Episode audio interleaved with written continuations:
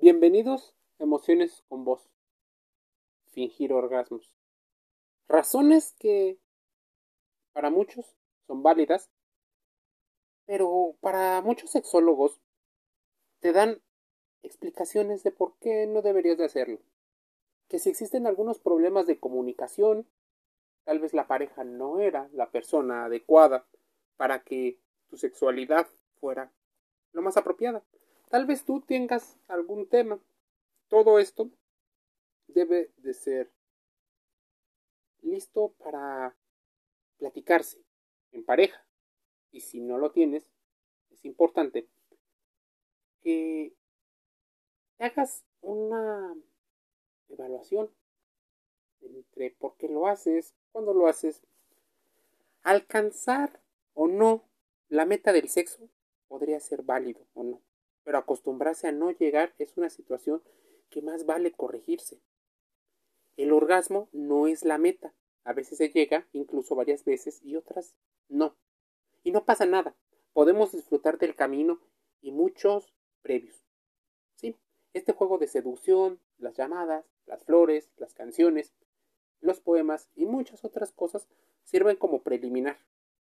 Pero para entender que el clímax del acto sexual. No es el único objetivo, no es lo mismo que renunciar a él casi por norma. Y fingirlo por sistema puede acabar pasando una factura muy alta física y sobre todo emocionalmente. Quien tiende a fingir debería de dejarse de engañar a sí mismo y de paso a su pareja.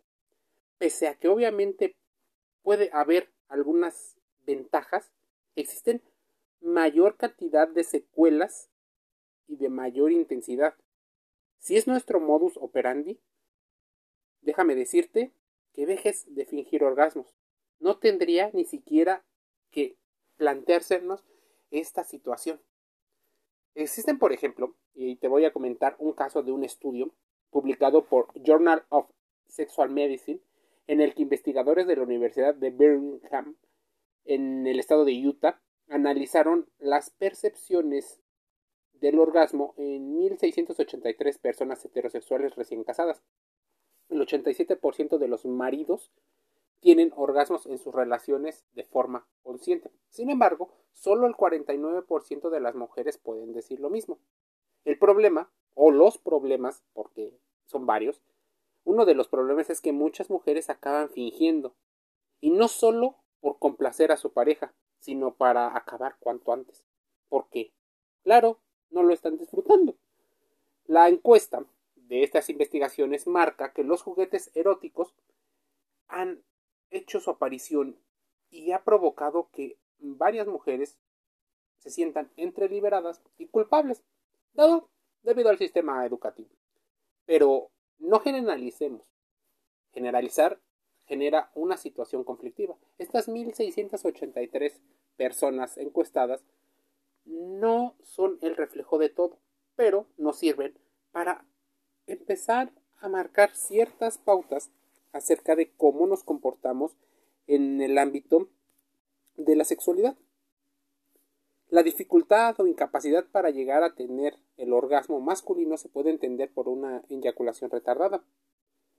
Pero existen varones que recurren al disimulo, con la diferencia de que en muchas ocasiones más que fingir se acostumbra a no llegar.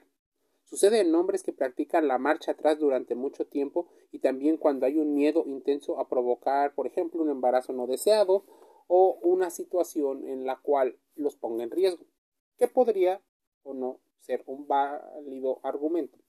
Las primeras señales, tanto de hombres como de mujeres, en el tema emocional es que podría haber un retraimiento del contacto sexual. O incluso podría haber una situación en la cual las emociones se vean retraídas. Existe repercusiones directamente en su satisfacción y en su autoestima sexual.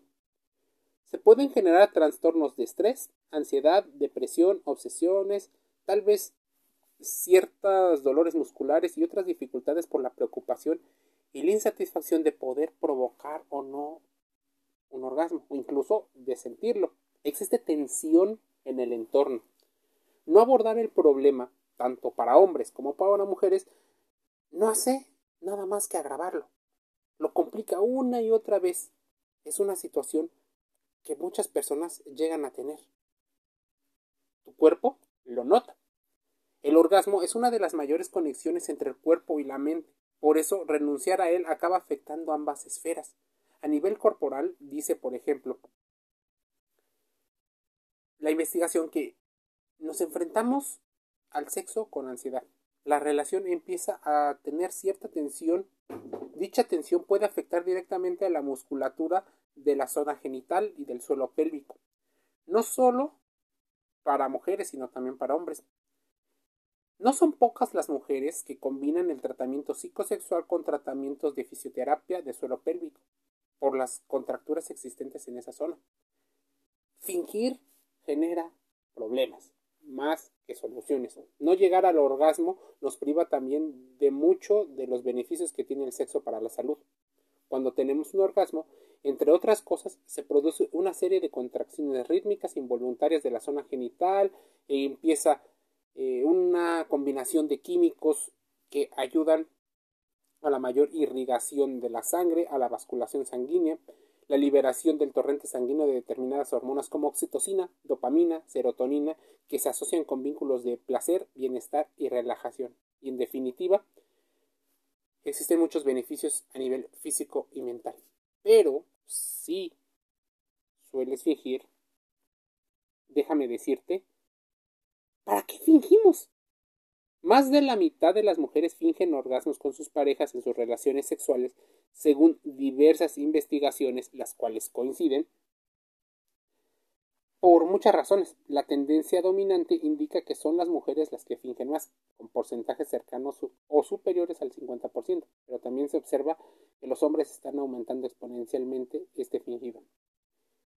Fingirlo tiene que ver, tal vez, con evitar algunos problemas. Fingir un orgasmo sea más frecuente que en la mujer que en el hombre es simple, pues para muchas personas tanto la eyaculación como la erección en el varón son respuestas mucho más visibles. Los hombres fingen estadísticamente menos que las mujeres, donde la respuesta orgásmica puede no ser tan visible ni tan obvia. Pero también existe, y esto no depende del género, y tampoco depende de la orientación e identidad sexual. La tendencia actual indica que en las nuevas generaciones los porcentajes de hombres y mujeres que fingen orgasmos tienden a igualarse, aunque es cierto que en mayores de 30 años son mayoritariamente las mujeres las que fingen dicha respuesta. Estadísticas. Por si pensabas que te habías librado de las matemáticas en la escuela, déjame decirte que no. El orgasmo constituye el que se culmen las respuestas sexuales para muchas personas. Su aparición o no depende de muchos factores, pero normalmente están relacionados con la estimulación previa a su calidad y a su intensidad. Tres de cada diez mujeres considera el orgasmo es el objetivo final del sexo. Y esto no estamos hablando de posibles empoderamientos y capacidades.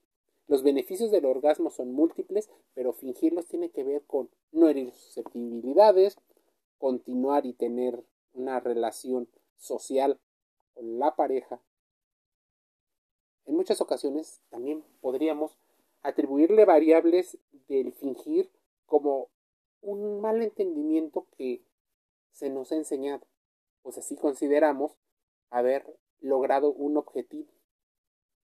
Debido a la elevada secreción de oxitocina, dopamina y endorfinas, entre otras hormonas y neurotransmisores, la respuesta orgásmica nos puede ayudar a mejorar parte del humor, la relajación, el sistema inmune y otras situaciones. Pero también existen disfunciones sexuales que ponen en la conversación la salud. Así que, ¿por qué se llegan a fingir los orgasmos? Hay muchos factores, pero uno de ellos tiene que ver con el tema social. El otro puede ser el médico. El médico se puede tratar mucho más rápido, pues existen situaciones que son concretas. Una situación de algún químico podría ser compensada con algún medicamento, siempre y cuando recorras a un médico especialista en el tema, el cual te evalúe y te haga exámenes. Pero en el tema social es más complicado debido a la forma en la que vas procesando la información desde muy, muy pequeño. Fingir orgasmos es una actitud que tanto hombres como mujeres hacen, pero se habla sobre las consecuencias que tiene esta forma habitual. La relación de pareja puede dañarse ya que no se puede obtener ni disfrute y afecta la confianza. ¿Por qué fingen las mujeres? ¿Por qué fingen los hombres? ¿Existen fakes orgasmos? Probablemente sí, pero déjame decirte, hay estudios que afirman que 7 de cada 10 mujeres no llegan nunca o casi nunca a tener orgasmos cuando mantienen relaciones sexuales con un hombre. Pero entonces, ¿por qué históricamente son más de una o dos de las mujeres que fingen tenerlos? ¿Para no herir el orgullo del hombre? ¿Para evitar provocar una crisis de pareja? ¿Para mantener el status quo de la relación? Pareciera que esas son unas de las tantas respuestas. ¿Por qué fingen los hombres? ¿Para no afectar su propia virilidad? ¿Para evitar la confrontación con su pareja femenina? Te dejo estos temas Espero que contrastes la información que aquí se te dice. Emociones con vos. Te envía un podcast más gratis en Google Podcast, Spotify, Anchor y otras plataformas. Denme un saludo.